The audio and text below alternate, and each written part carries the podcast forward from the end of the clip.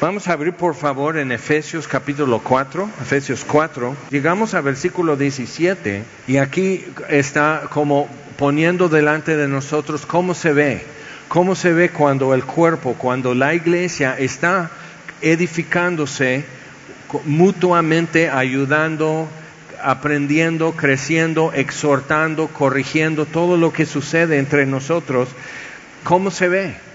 Y también otra cosa en eso es cómo este cómo hay como una escalera hacia abajo a donde llegamos y de ahí cómo podemos dar media vuelta y hay una escalera hacia arriba para salir del hoyo en donde Dios nos encontró. Entonces, versículo 17. Esto pues digo y requiero en el Señor que ya no andéis como los otros gentiles que andan en la vanidad de su mente, teniendo el entendimiento entenebrecido ajenos de la vida de Dios por la ignorancia que en ellos hay, por la dureza de su corazón, los cuales después que perdieron toda sensibilidad, se entregaron a la lascivia para cometer con avidez toda clase de impureza. Mas vosotros no habéis aprendido hacia Cristo, si en verdad le habéis oído y habéis sido por él enseñados conforme a la verdad que está en Jesús. Entonces, eso muestra como, como una escalera hacia abajo y también, si lo podemos voltear, es una escalera hacia arriba.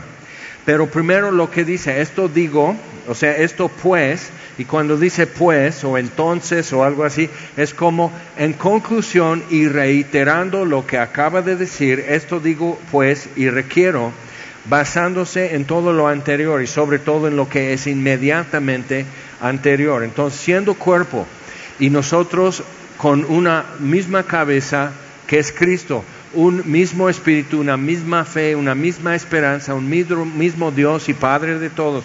O sea, teniendo esto en común, lo que no es en común, lo diverso, lo raro, lo que como que aquí no cabe y todo eso, no teniendo esas cosas en común, pero nos permite estar juntos.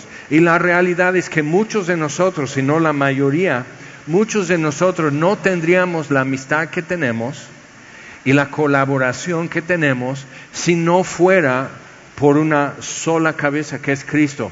O sea, que, que no nos encontraríamos ni siquiera cerca el uno al otro o, escuchando oportunidades juntos y, entrando a esas oportunidades juntos, sino diríamos, no, pues yo no soy de los cholos, yo no soy de los vaqueros, yo no soy de... Entonces tenemos esas cosas como que no, no como que no jalo con ese grupo y nos encontramos jalando con gente rara para nosotros, así es.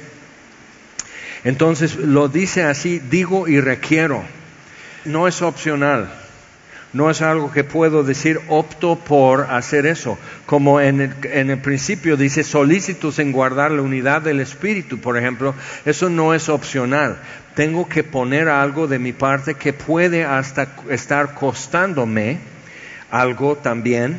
Pero dice, que no andéis como los otros gentiles que andan en la vanidad de su mente.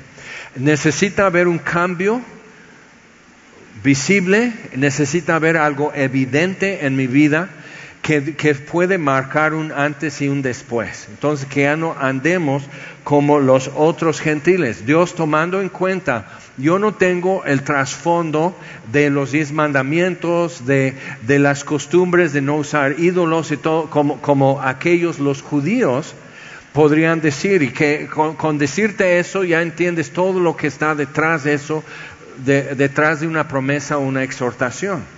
Entonces los gentiles no sabían nada de eso.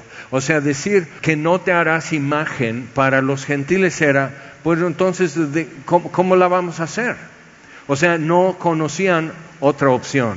Simplemente, o sea, para escoger algo, entonces mucho era simplemente automático. Y mucho para nosotros, así como venimos creciendo, hemos pues adquirido los puntos de vista y las costumbres de los que nos rodean, sin saber qué estaba sucediendo, sin saber que estoy adoptando una perspectiva y una cosmovisión que, que va mal.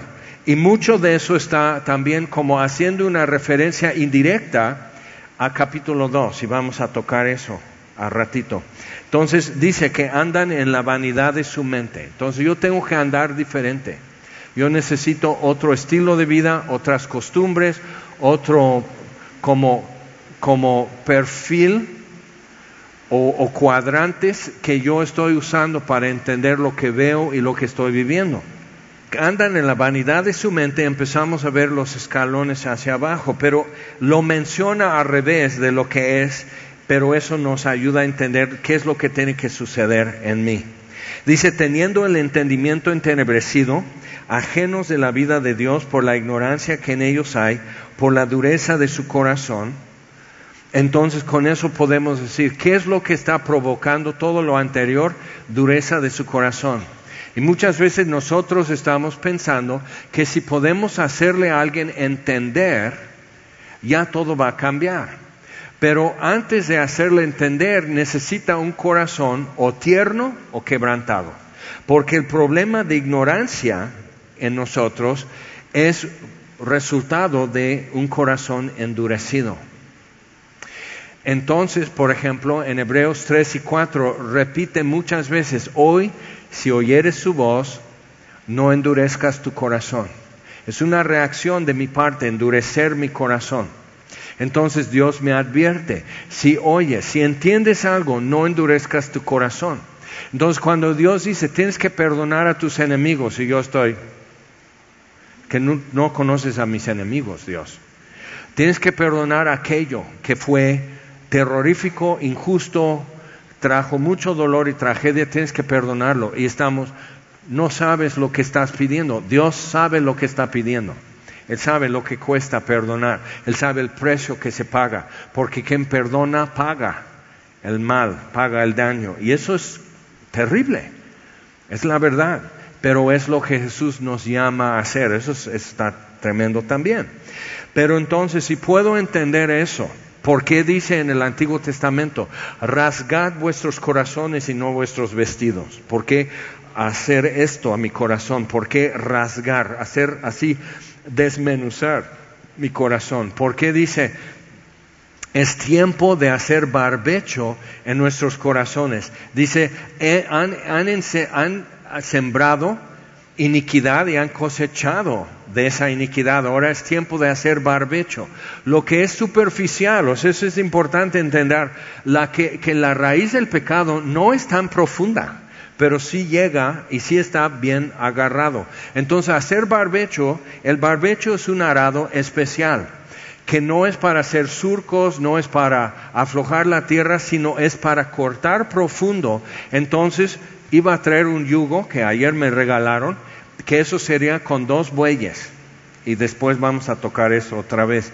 Pero entonces los bueyes tienen el yugo amarrado con cadenas o con una U de fierro y el yugo encima. Entonces pongo el, barbecho, el arado para eso, que tiene como su pico es para enterrarse entonces yo tengo que saltar y enterrar el barbecho, entonces hago con las riendas y los bueyes empiezan a caminar. Yo tengo que ir, es muy cansado, ir empujando y guiando el barbecho porque va entre raíces secas para, para cortar y voltear terrones, que es como si fuera un tabique de adobe y voltearlo así y voltearlo así y seguir avanzando y luego dar vuelta y regresar.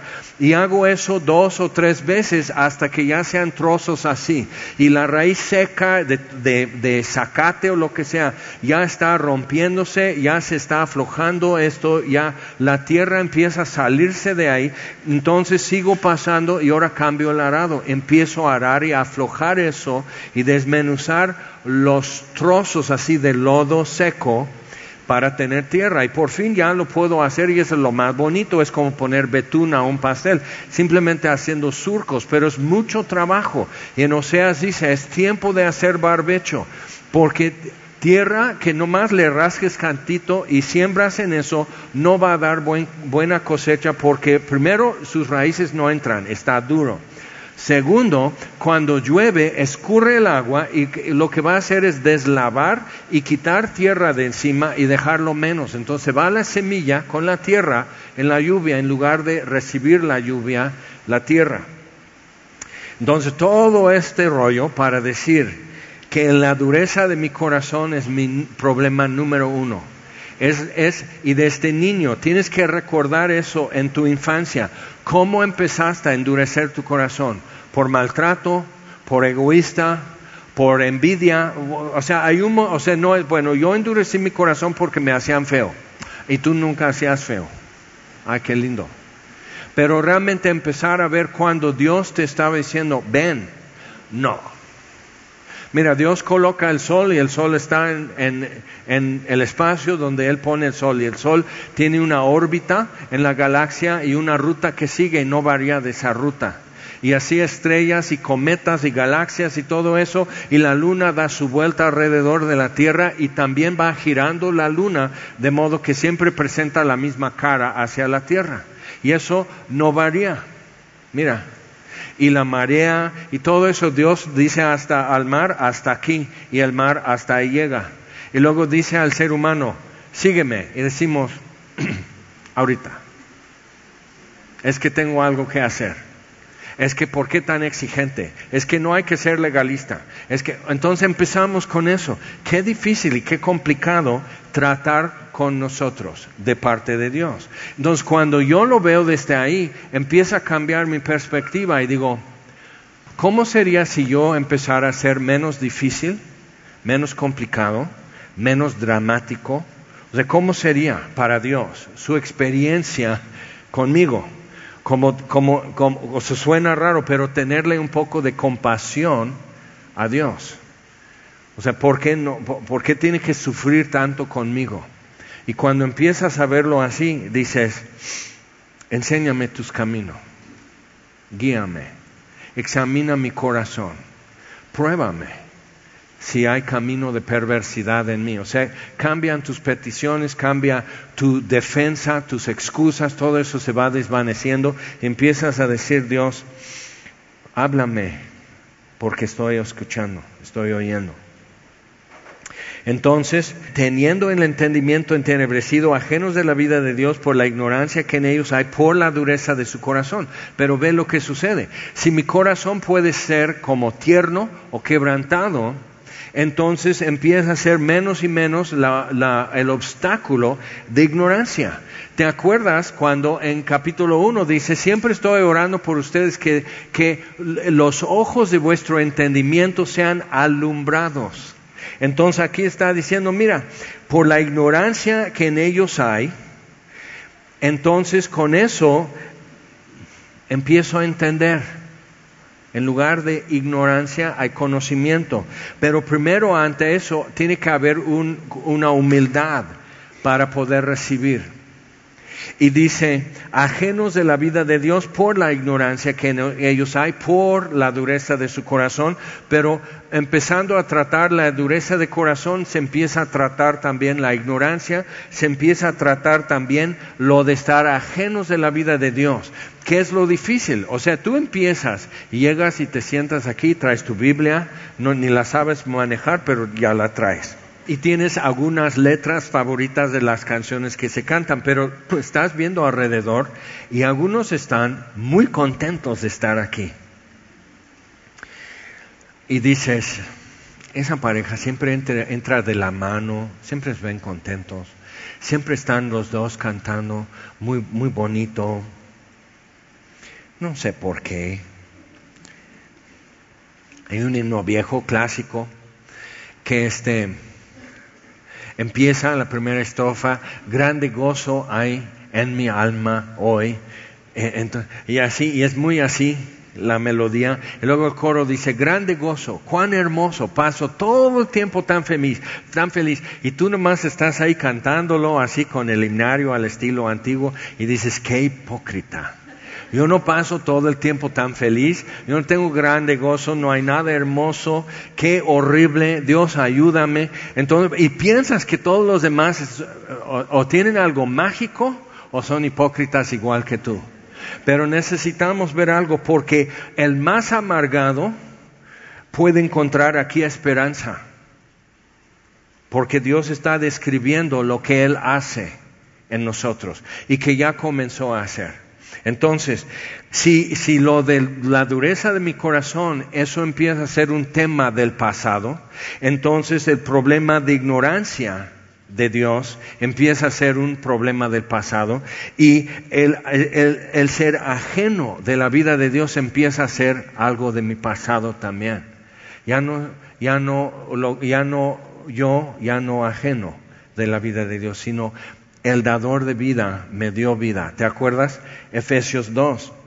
Estando muertos en delitos y pecados, nos dio vida juntamente con Cristo. Y luego dice, si vamos caminando hacia revés, entonces tú fuiste bajando una escalera en tu rebelión, en tu incredulidad y todo eso, llegas y tocas fondo por la dureza de tu corazón. Y puedes dar media vuelta y empiezas a tomar un paso, pero ese paso subes un escalón y otro escalón y otro escalón y así, y mira lo que pasa. O sea, la dureza de su corazón ya, ya no es la ignorancia, ya no ajenos de la vida de Dios y ahora ya no con el entendimiento entenebrecido.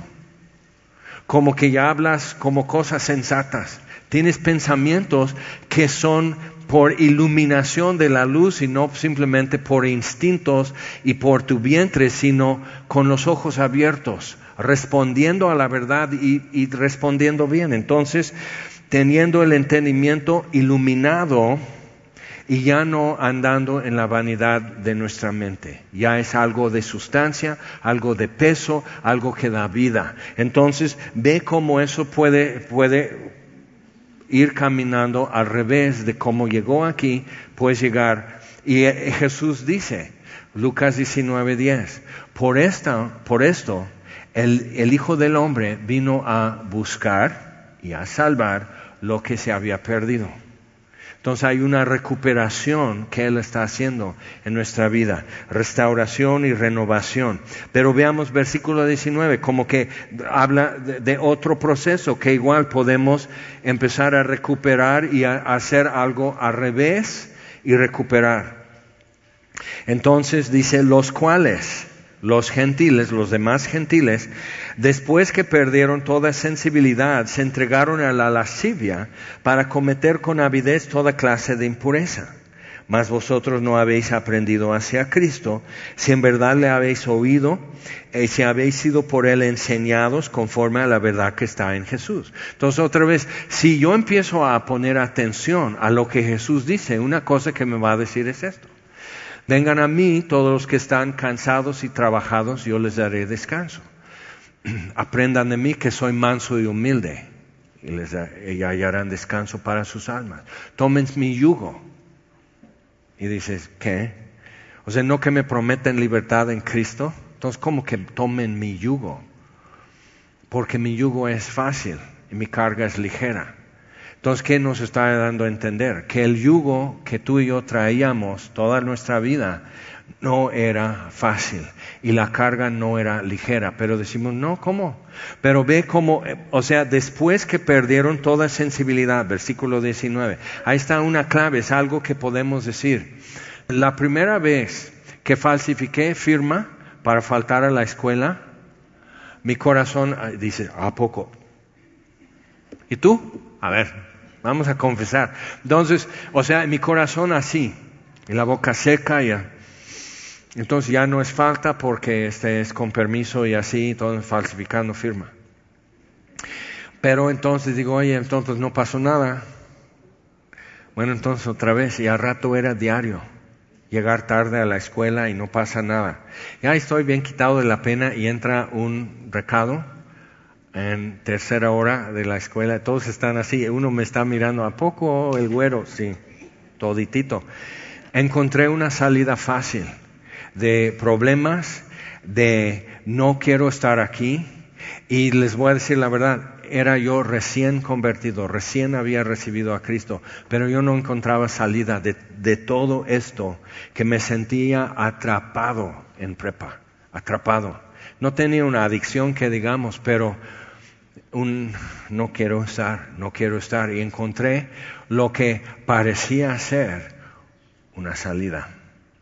Y nomás era hacer un hoyo más profundo. Entonces entra el recado, me llaman a subdirección y voy así. Así con las mejores oraciones de toda mi vida. Señor, lo que tú quieras, Señor, échame, hazme el paro, tú sácame de esto y soy tuyo para lo que tú quieras. Y dice, muy bien, Jaime. Y tengo tres testigos aquí que te tomaron fotos, que te grabaron la voz y todo. Firma aquí. Ya, voy a hacer contigo lo que quieres. Entonces piensa, o sea, yo no estaba haciendo un trato, sino Dios simplemente suelta un poco la cuerda para dejar que yo viva consecuencias. Y fue muy salubre para mí que yo viviera consecuencias de mis malas decisiones, de no enfrentar, de no apropiar bien la verdad. Apenas empezaba a conocer la palabra de Dios. Y Dios dejó que esto se fuera deslizando todavía un poco para que sintiera yo lo que sería estar sin Él el resto de mi vida. Lo que, o sea, es esto repetidas veces y cada vez peor, Jaime. Sí, me queda claro, me queda claro. Y sí, fue, o sea, llegó profundo en mí eso. Y dices, pero ¿qué pasó? La primera vez, me voy a morir, me voy a morir, pero así. La segunda vez, pero al rato era así, con la tinta todo ya no. Entonces, para cometer con avidez, como dice. O sea, ya después ya quería y necesitaba faltar más. Faltar más tiempo, faltar más días, no estar, no estar como que, ay, y con eso me aliviano, y con eso me aliviano. Entonces puede ser como un cantante que empiezas tu carrera artística siempre en antros con mucho humo de tabaco, siempre con equipos de sonido no de buena calidad. Y al rato ya estás en Premiere y en Prestige, y ya estás en Televisa, ya estás con todo eso y todo el mundo fumando y todavía medios ebrios los de sonido. Y ahorita me van a criticar, nunca llego borracho a trabajar. Ok, bueno, pero así. Y al rato empiezan con problemas en las cuerdas vocales y con nódulas y todo eso. Bueno, entonces mira, te inyecto cortisona y baja la inflamación y cantas bien. Entonces, pues, oye, canté y pude cumplir mis tocadas. Entonces tienes una jornada de trabajo de cinco meses, están lanzando el nuevo disco, eres el rey de la canción y todo esto, y de repente por tanta inflamación, porque cuando dejas esto se inflama mucho más. Entonces hay cicatrización y a rato solo cantas cinco notas. Qué trágico, qué pérdida para él y para todo el mundo porque era una dosis pequeña y una y otra vez nada más. Y a rato con eso canto, es mi carrera y necesito seguir. o sea, y, decimos, ay no, sí que feo. No, no, no, no, no. No estoy hablando de él, estoy hablando de ti, estoy hablando de mí. Así es el pecado, así es el vicio, así es cualquier adicción que empieza con algo chiquitito que casi no se siente. Pero a rato, ahora sí, despégate, ahora sí, despréndete. Qué complicado. Ya es un pulpo que te tiene así y no te suelta. Entonces, ¿por qué tan callados? Entonces, pero ¿qué pasó? Con el corazón endurecido, después perdieron toda sensibilidad. Entonces ya no alcanzaba con una grapa, es coca, cocaína, sino entonces con una grapa no, necesito ya dos o tres, necesito a cada rato, necesito hoy, mañana y pasado mañana. A rato ya estoy vendiendo, a rato estoy robando y necesito, necesito, necesito, a rato ya hace un hoyo en tus sinos.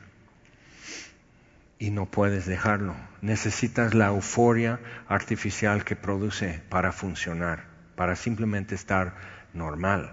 Entonces ve eso, lo destructivo que es todo eso. Me siento mal, bueno, entonces me voy a comprar y comer todo un paquete así de Oreos para mí. Pero me voy a, o sea, me voy a deshacer de mi tristeza. Y sí, hazlo, invítame. o sea, sí, ya estás con tu leche y todo, y luego te dan como un hack para eso que con el tenedor, si el vaso es angosto con el tenedor, lo metes en la leche y ahí estás me siento mejor y no te cierra. ¿Ok? Entonces estamos con eso, ahora, regresa. Qué fácil fue llegar aquí y ahora cómo regresas desde ahí, si es bien resbaloso. ¿Y quién te va a echar la mano? El verbo fue hecho carne y habitó entre nosotros. De tal manera amó Dios al mundo que ha dado a su Hijo unigénito, para que todo aquel que en Él cree no se pierda, tenga vida eterna. Entonces el verbo fue hecho carne habitó entre nosotros. En Hebreos dice que no tenemos un sumo sacerdote que no pueda entender, que no pueda compadecerse de nosotros, mas sin pecado. Entonces tenemos quien intercede, quien entiende, quien sacrifica, quien redime, quien levanta. Entonces todo eso, eso cambia las posibilidades que antes había. Entonces yo puedo tomar, yo no lo haría, qué asco, pero entonces yo podría tomar un cadáver y sentarlo en una silla y ponerle una batuta y poner enfrente una orquesta, pero si la tocada suena bien no es porque el muertito esté haciendo esto, porque no puede. Es porque la orquesta decidió tocar la partitura y escuchar unos a otros y, y como, como disimular que el conductor de la orquesta está bien muerto. ¿Qué es lo que tú y yo podemos aportar realmente a este proceso? Hoy si oyeres su voz, no endurezcas tu corazón. Eso es lo que puedo aportar. Entonces, con un corazón ya no endurecido, el proceso empieza a caminar al revés y voy saliendo del hoyo. Entonces dice, imagínate si empiezo, dice versículo 21, si en verdad le habéis oído y habéis sido por él enseñados, en algún momento voy a tener que escuchar, voy a tener que hacer caso y voy a tener que decir, ok, él dice esto. Y vas a empezar a caer mal con tu familia y tus amigos porque a cada rato es que Jesús dice, es que Jesús dice. Yo me acuerdo, le dije a mi mejor amigo en la prepa, que éramos amigos desde la infancia, dije, no puedo creer que mi hermano ya es un payaso evangélico. Ni lo era, pero para mí, o sea, no puedo creer. Y al año, mi mejor amigo dice, no puedo creer que tú eres un payaso evangélico. Oh, es que Jesús dice, es que Jesús dice, es que la Biblia dice, es que Jesús enseña esto. Entonces, o sea, vas a caer mal, pero ya no vas a vivir en un hoyo. Y eso provoca celos y envidia y, críticas y muchas cosas, pero puedes salir a la luz y puedes respirar otro aire al fin. Entonces dice, si en verdad le habéis oído y habéis sido por él enseñados conforme a la verdad que está en Jesús, entonces así aprendo a Cristo, no aprendo de Cristo, sino aprendo a, o sea que hay un ejemplo, hay un modelo. Entonces, cuando él dice, toma mi yugo, el yugo es para dos. Entonces podemos decir es que yo estoy haciendo esto solo, esto es complicado y quién me echa la mano y Jesús dice, toma mi yugo, hallarás descanso. ¿Cómo? ¿Trabajando? Sí, conmigo. Entonces, ¿qué pasa? El verbo fue hecho carne y, entonces adoptó la estatura de un hombre y la anchura del hombro y del cuello y todo eso y pone el yugo. Entonces, la parte del yugo que aún está desocupado es para mí. Entonces me inserto debajo de eso, me amarran esto, pone cadenas aquí a los lados para guiar y riendas en medio. ¡Ah! Y empezamos a caminar y descubro, por eso no podían poner el yugo desigual y tú crees que es salir con un muchacho inconverso. Pero el yugo desigual era poner un caballo, un burro con un buey porque es diferente estatura y literalmente caminan diferente. Tú no te has fijado que un burro y un caballo caminan diferente y un burro y un buey caminan diferente. Pero Jesús tomó mi tamaño, no solo para salvarme, pero santificarme. Entonces, a ver, pon mi yugo. Y descubro que el yugo no está así, está parejo, misma estatura. Entonces, el, el ancho del yugo nos permite a los dos movernos. Entonces empiezo a seguir porque Jesús toma un paso y descubro que el paso de Jesús es el paso de un hombre. Que la estatura de un hombre y, de otro hombre de la misma estatura, su paso es igual. Y descubro otra cosa, que si yo soy zurdo, yo siempre salgo primero con el pie derecho. Y descubro que Jesús es tan acomedido que Él dice, un zurdo, bueno. Y sale primero con el pie derecho. O sea, eso es la humildad de Dios, que Él tomó forma humana y encontrándose en el esquema de hombre, se humilló. Entonces vemos esta humildad y Él dice, ahora Jaime, vamos a caminar. Y entonces enterrar el arado de barbecho y va así la cosa y, ahí estamos. La segunda pasada ya no cuesta tanto trabajo. Y esos terrones primero se voltean, después se están trozando y cuarteando, después ya se está desmenuzando y después así debajo de un árbol amarrar y ahora vamos a, mismo yugo no se quita. Y ahora vamos a quitar el arado y poner el otro. Y pasada tras pasada. Y en Isaías dice, el que hará, hará para siempre. No. Cuando ya está, hace los surcos y siembra. Aquí alrededor va eneldo para que no entren tantos insectos. Aquí en medio va el trigo y todo eso y así lo hace. El que trilla, trilla para siempre no, nomás para quitar el salvado y todo eso y la hojarasca del grano. Entonces muele para siempre y tú dices, yo creo que sí. No, cuando ya mete el trigo en el molino y las vueltas que da el molino, mismo buey, entonces da vuelta y da vuelta y tú puedes estar así otra vez con un yugo dando vuelta y que se mueva y que dé vuelta el molino y en la piedra así, pero está saliendo harina y no muele para siempre, sino que hace harina y con eso hace pan. Hay un objetivo, hay un proceso y hay un fin en el proceso y es bueno. Es muy difícil para nosotros y es difícil cuando Dios nos califica con la inteligencia de un buey y dice, toma mi yugo. Pero Jesús se incluye a ese nivel, el nivel de un yugo, y se mete debajo de esa raya contigo y dice, aprende de mí, que soy manso y humilde, y todo va a cambiar. Entonces, aprendiendo a Cristo, empiezo a darme cuenta que no necesito esto tanto. Leí hace años un artículo interesante que muchas veces cuando tienes mucho antojo de algo, eres alérgico a eso. Entonces ves que muchas veces cuando te van a hacer cirugía, te, dicen nada de café, ni chocolate, ni picante. Dices, no, pues mejor me muero a que me operen y no pueda comer bien y no estar a gusto. Entonces, o sea, dices, no, mejor me aguanto la vesícula y, así. Pero ve, yo lo intenté. Dijo que ya voy a dejar cacahuate. Se quitaron otras alergias a polen que yo tenía. Que alergias tienen que ver con el sistema autoinmune. Entonces yo sentía mmm, cacahuate. No me provocaba como lágrimas o, algo así, no, no se veía esto, pero estaba como rebajando o disminuyendo mis defensas autoinmunes al entorno, al medio ambiente, que con polen que me provocaba otras alergias. Entonces quité esto y se resolvió el otro. Qué interesante. Ahora piensa que si tú simplemente cambias una cosa en tu vida, que tú dices, pero no hay que ser legalista. Ok, no seas legalista, hazlo como libertino y lee tu Biblia todos los días. Cinco minutos. ¿Qué tal si por otro lado, donde tú no sospechabas que había una relación, empiezas a sufrir menos de alergias y, y pasarla bien? Entonces de repente estás con todos, con el himnario, grande gozo, cuán hermoso paso todo el tiempo tan feliz. Y tú dices, nomás tenía que hacer eso, pero de repente te das cuenta, ya no tengo tanto antojo de cacahuate.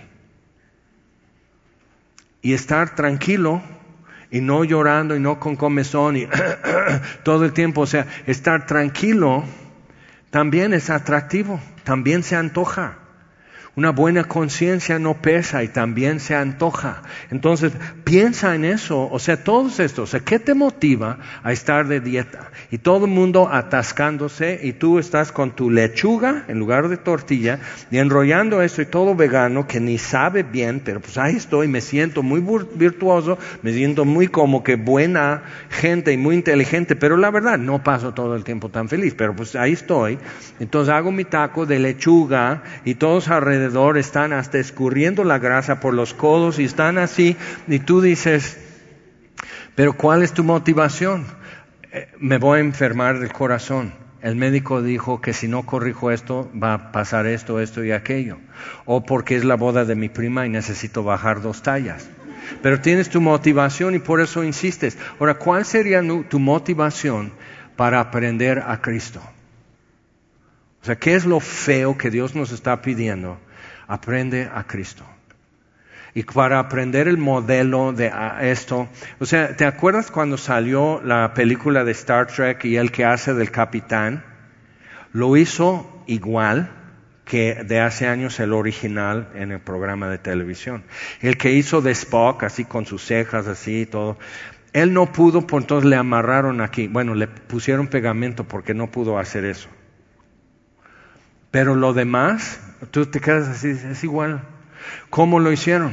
Se tuvieron que sentar a ver mil veces modismo, tono de voz, expresión, qué hace con las manos, qué hace así. O sea, todo eso lo tuvieron que aprender y, estar viendo y haciendo hasta que esto ya sea como hablo y cómo me muevo y cómo saludo. ¿Ok? Entonces, aprender a Cristo en verdad sería tan desagradable, tan feo. Tener que mirar cómo habla, cómo hace, cómo responde, cómo camina. O sea, tan feo sería. O sea, tienes otras cosas más bellas que estar mirando. Entonces, mira, qué, qué complicados somos, que nada me gusta, ni Jesús. Y no puedo estar contento y no entiendo por qué. Y Dios dice, está por ahí. Entonces, si aprendo a Cristo, descubro que necesito menos de aquello y algo interesante sucede que empiezo a recuperar mi sensibilidad. Entonces tú llegas y ves así un, hombrezote y está la letra, están cantando y está ese cantando así. Tú dices, necesita una terapia de algo porque cómo está llorando y todo, pero llega el momento que de repente a ti se te hace nudo. ¿Por qué?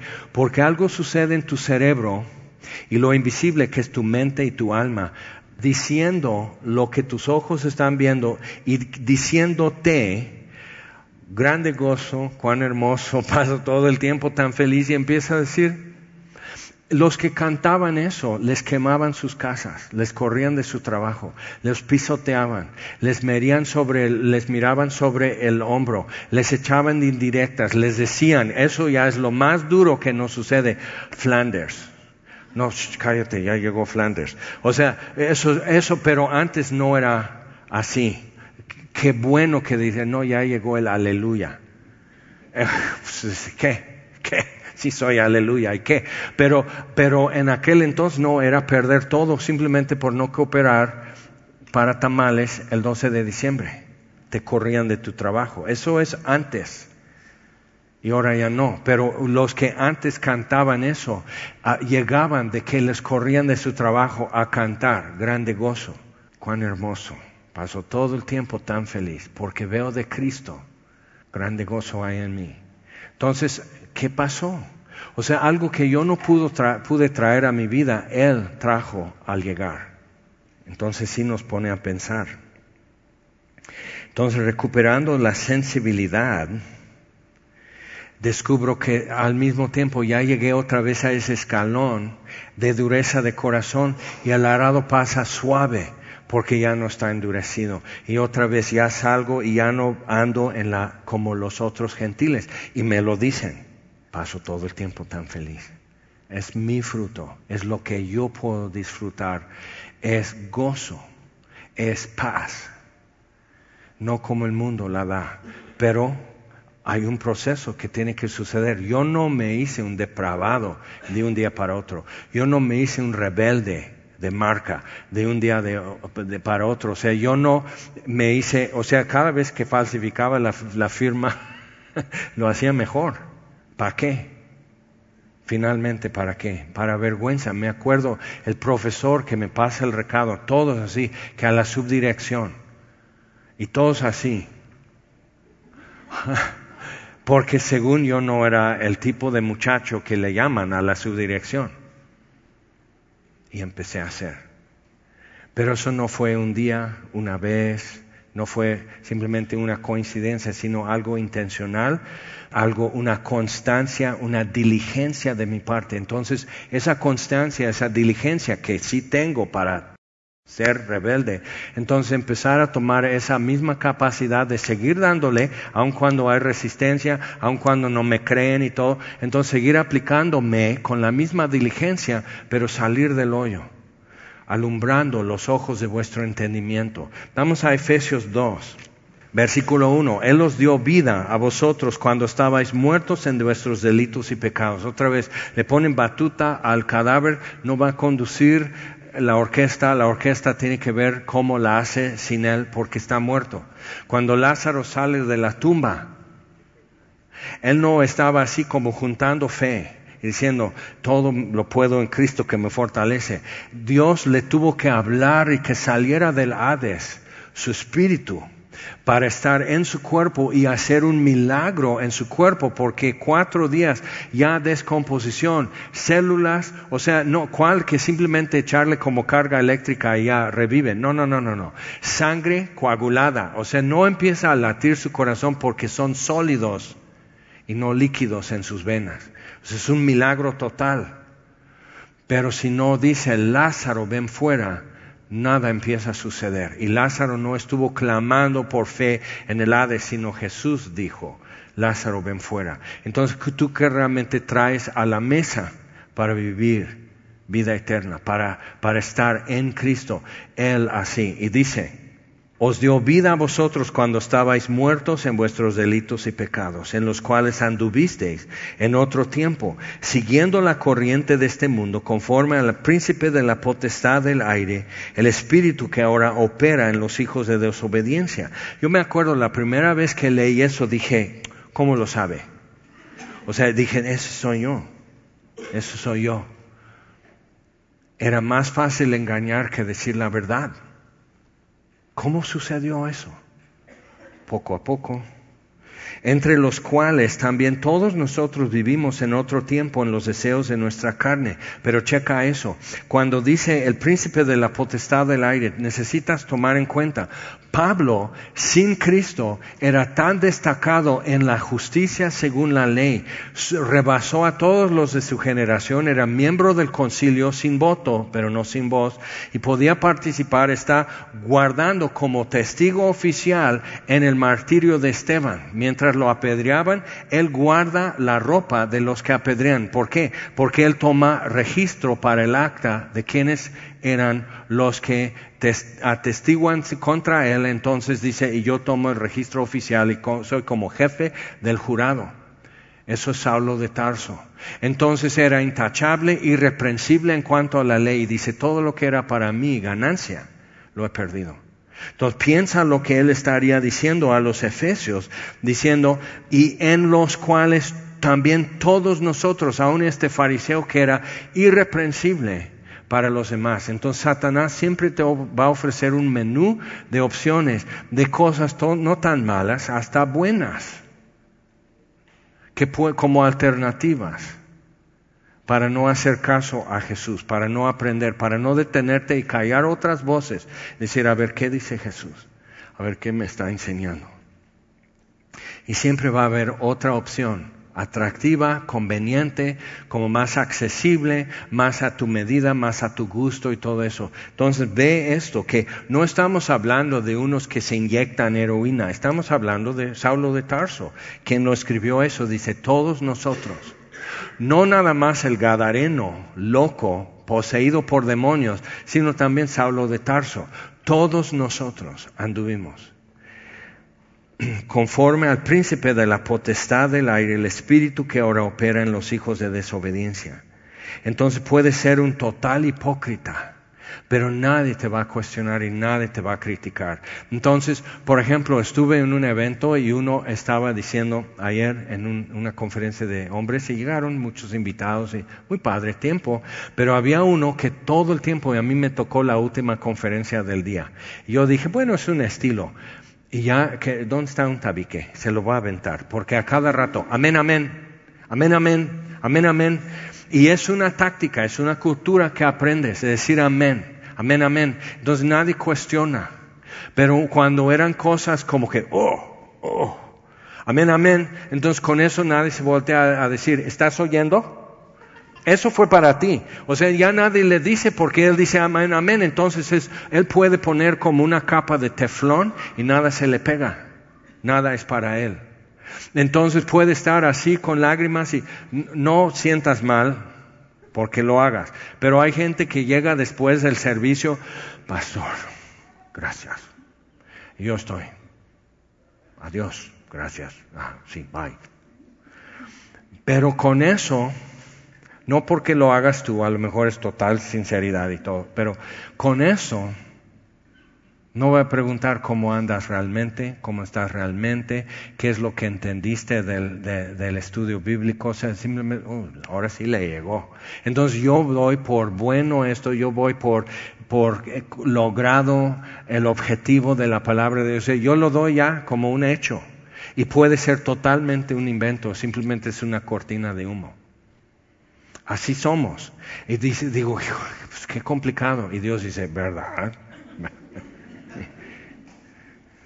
Entonces, cuando dice, entre los cuales todos nosotros vivimos en otro tiempo en los deseos de nuestra carne, haciendo la voluntad de la carne y de los pensamientos, lo que nos diera la gana, y éramos por naturaleza hijos de ira, lo mismo que los demás. Mira la obra de Dios en Saulo de Tarso, Pablo, para que él dijera, no hay diferencia realmente entre mí y el Gadareno, entre mí y Judas Iscariote.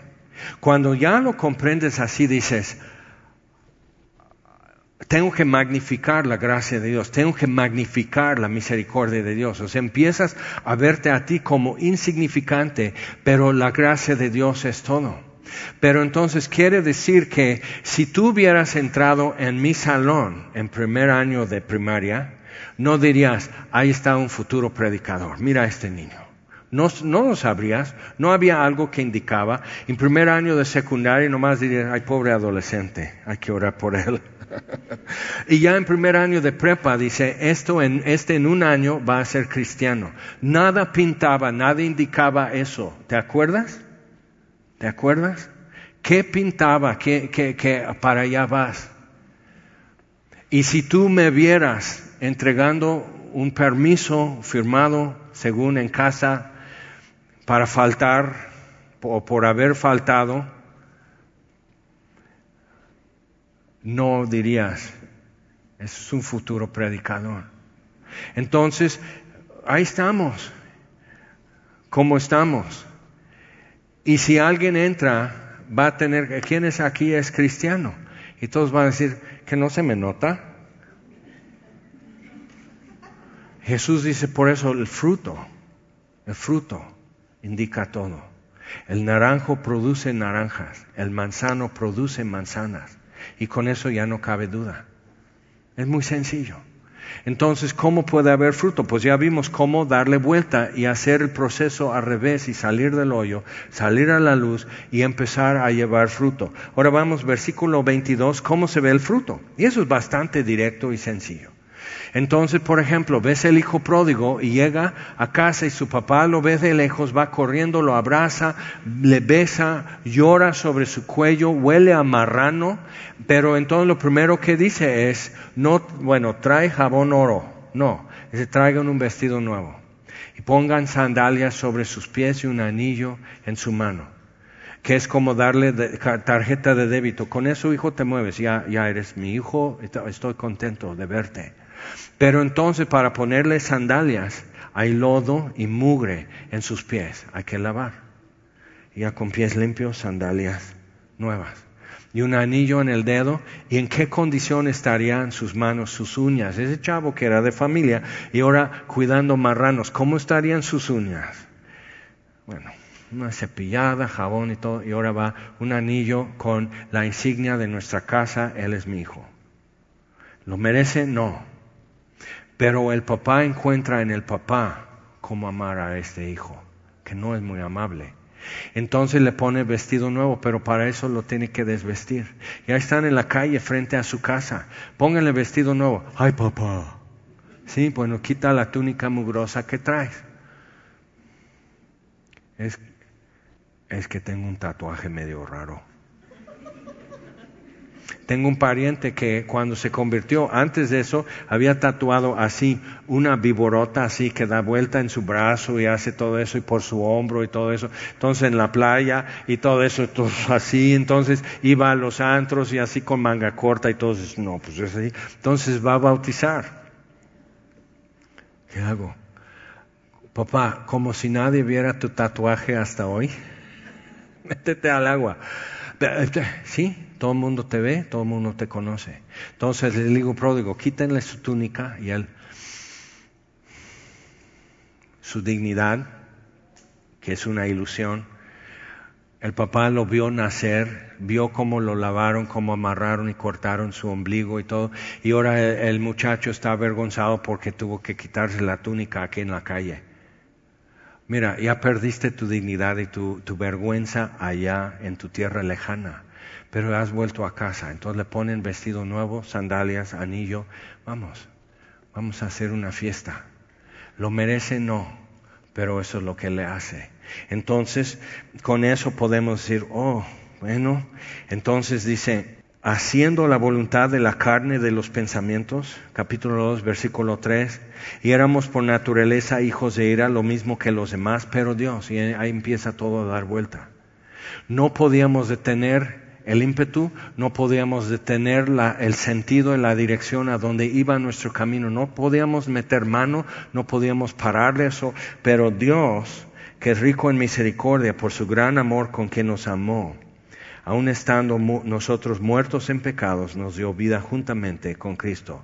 Por gracia sois salvos. Entonces todo empieza a cambiar de dirección y cambiar de sentido, pero entonces con la escalera que vimos en capítulo 4, ese es el modo por donde voy a salir a la luz.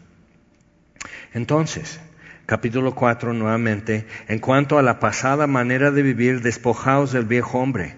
Entonces, como el hijo pródigo, tienes que quitar eso. No, ya no va contigo.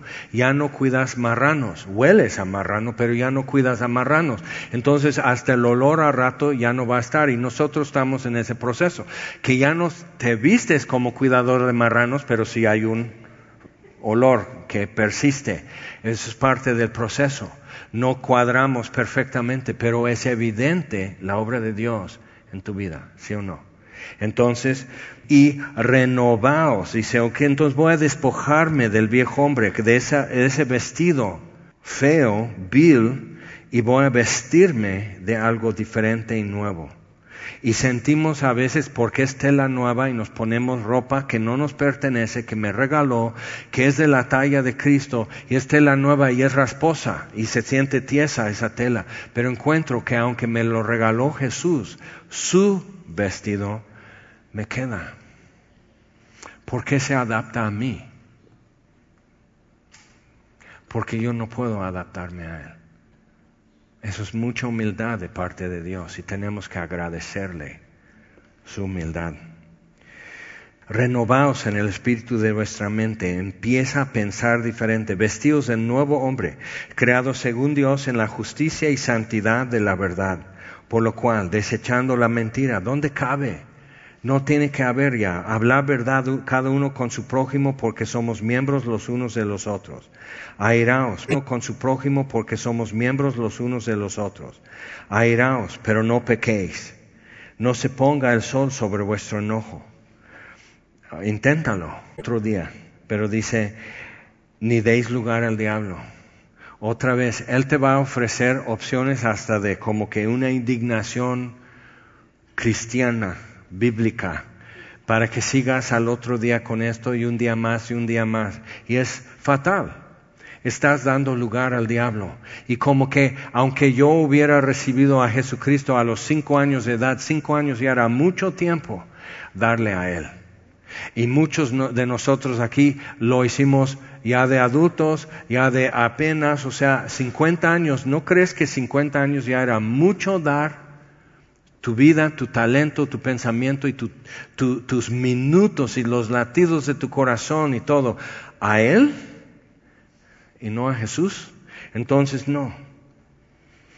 El que hurtaba no hurte más, sino trabaje, haciendo con sus manos lo que es bueno, para que tenga que compartir con el que padece necesidad. Ve como Dios te da también un menú de opción y puedes escoger diferentes opciones. Entonces ya no voy a robar, es más, voy a trabajar y voy a tener más que lo suficiente para dar al que necesita. Y voy a cambiar no solo mis acciones, sino mi mentalidad cambia. Entonces, Dice, ninguna palabra corrompida salga de vuestra boca, como checa en cuando compras jitomates y un jitomate tiene una manchita negra, a rato todas están aguadas, horribles, así entonces ninguna palabra corrompida que corrompe salga de vuestra boca, sino la que sea buena para la necesaria edificación. No quiere decir que no sea dura la palabra, pero buena para necesaria edificación a fin de dar gracia a los oyentes. Piensa lo que eso significa. O sea, a fin de que quede clara la gracia de Dios, que quede el favor de Dios como algo tan evidente y palpable en los oyentes. Eso va a costar trabajo. Eso requiere que cambie mi estilo de pensar y de hablar y de conversar y tratar con la gente. Es un cambio grande. Sí, grande gozo. Cuán hermoso. Paso todo el tiempo tan feliz. ¿Por qué? Porque veo de Jesús su rostro.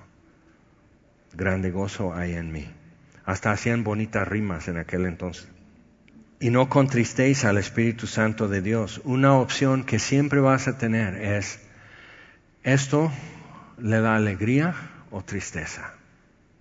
Eso suena muy bien para mí, o sea, qué ocurrencia, pero si lo digo, si lo hago, ¿le da alegría o le da tristeza?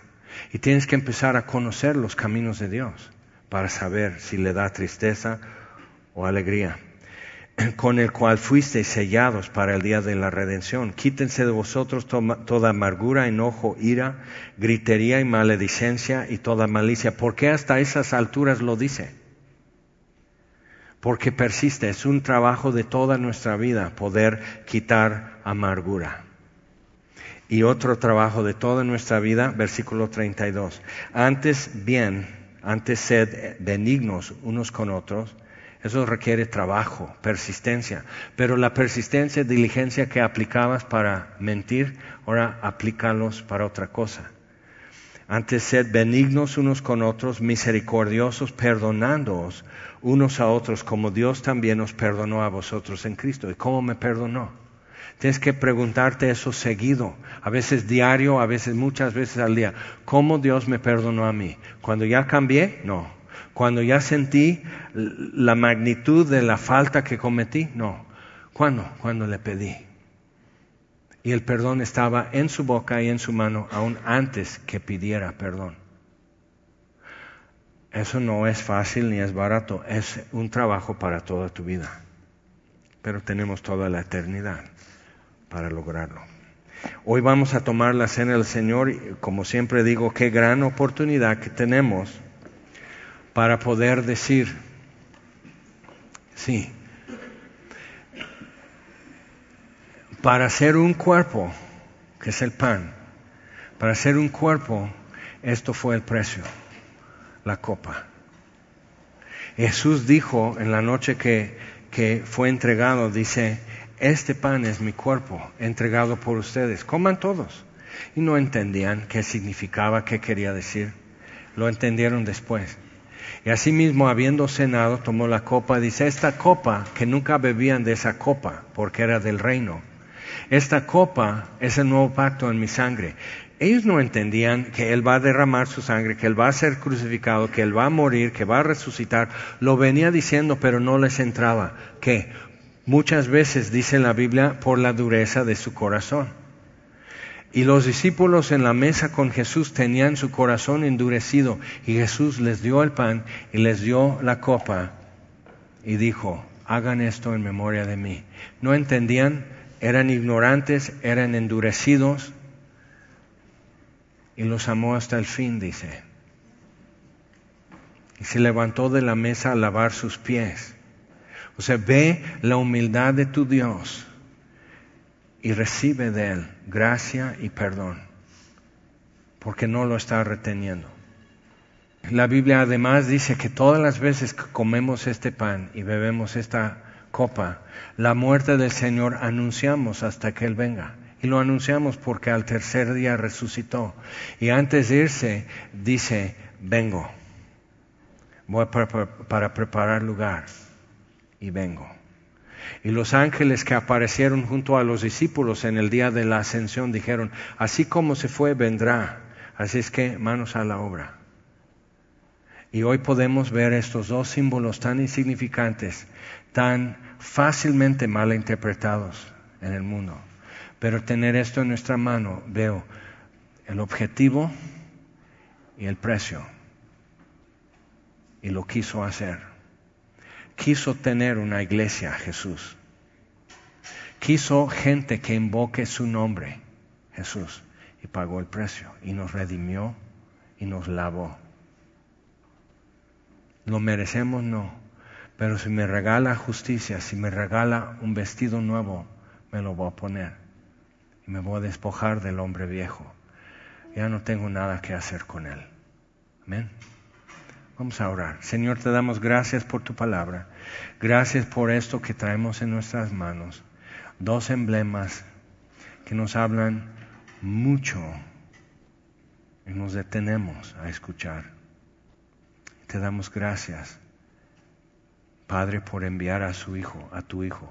Te damos gracias, Jesús, por quererlo hacer por amar más a tu Padre que a todo y hacerlo. Y te damos gracias por enviar la promesa del Padre, el otro consolador, el Espíritu de verdad, para que nos haga saber y recordar estas cosas. Y te pedimos, Señor, enséñanos entonces tus caminos. Queremos mirar. Y te damos gracias y te pedimos esto en el nombre de Jesús. Amén. Vamos a tomar.